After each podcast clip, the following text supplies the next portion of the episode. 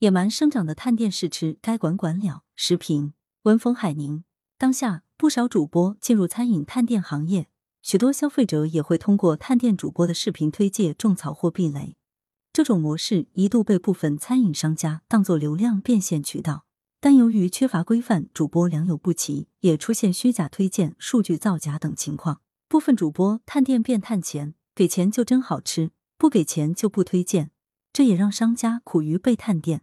八月七日，潇湘晨报。短视频时代，一部手机就可以完成拍摄、剪辑乃至直播，自媒体账号因此大量涌现出来。其中一部分主播就以探店试吃作为副业或主业，有的吃遍本地餐馆后，还把探店范围扩大到其他省份。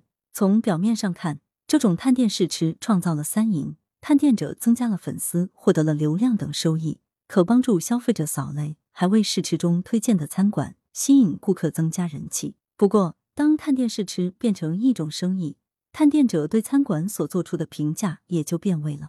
虽然有的探店者是免费探店试吃，但大多数探店者是根据自己的粉丝量，以探店试吃名义搞商业推广，即粉丝越多，向商家收费越高。据说，探店者一般推广收费在两千元至六千元不等，而头部探店者则是万元起步。在利益驱动下。某些探店者就会为餐馆说好话，如果某些餐馆不愿意付款推广，探店者则会以环境不好、服务差、难吃等恶评报复餐馆，以逼迫餐馆接受探店试吃的推广服务。也就是说，不管探店者是否收费，都可能充斥着偏见，即餐馆付款就选择性说好话或者搞虚假宣传；如果餐馆不付款，探店者会说坏话乃至泼脏水。因探店者站在消费者角度来评价餐馆。法律也赋予消费者监督权，所以餐馆经营者很难对探店者的不客观评价进行反制。于是探店者也就不担心餐馆反击自己。但是探店者不客观点评餐馆，且通过网络广泛传播，会破坏餐饮市场公平竞争，损害不付款推广餐馆的声誉，同时还会误导其他消费者踩雷。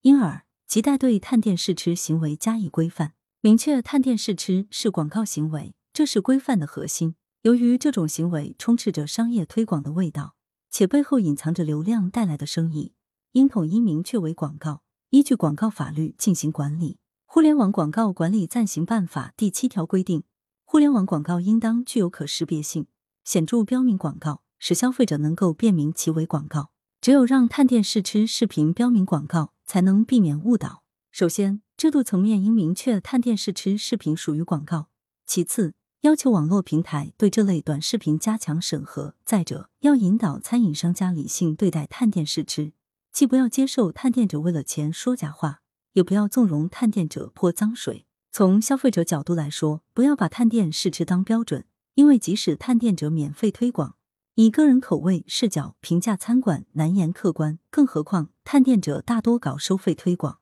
只要消费者认清探店试吃真相，就不会被探店者误导。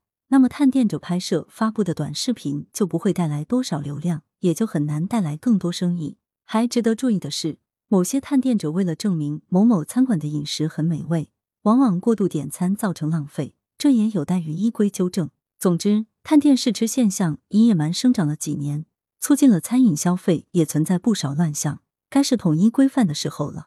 羊城晚报时评投稿邮箱：wbspycwb 点 com。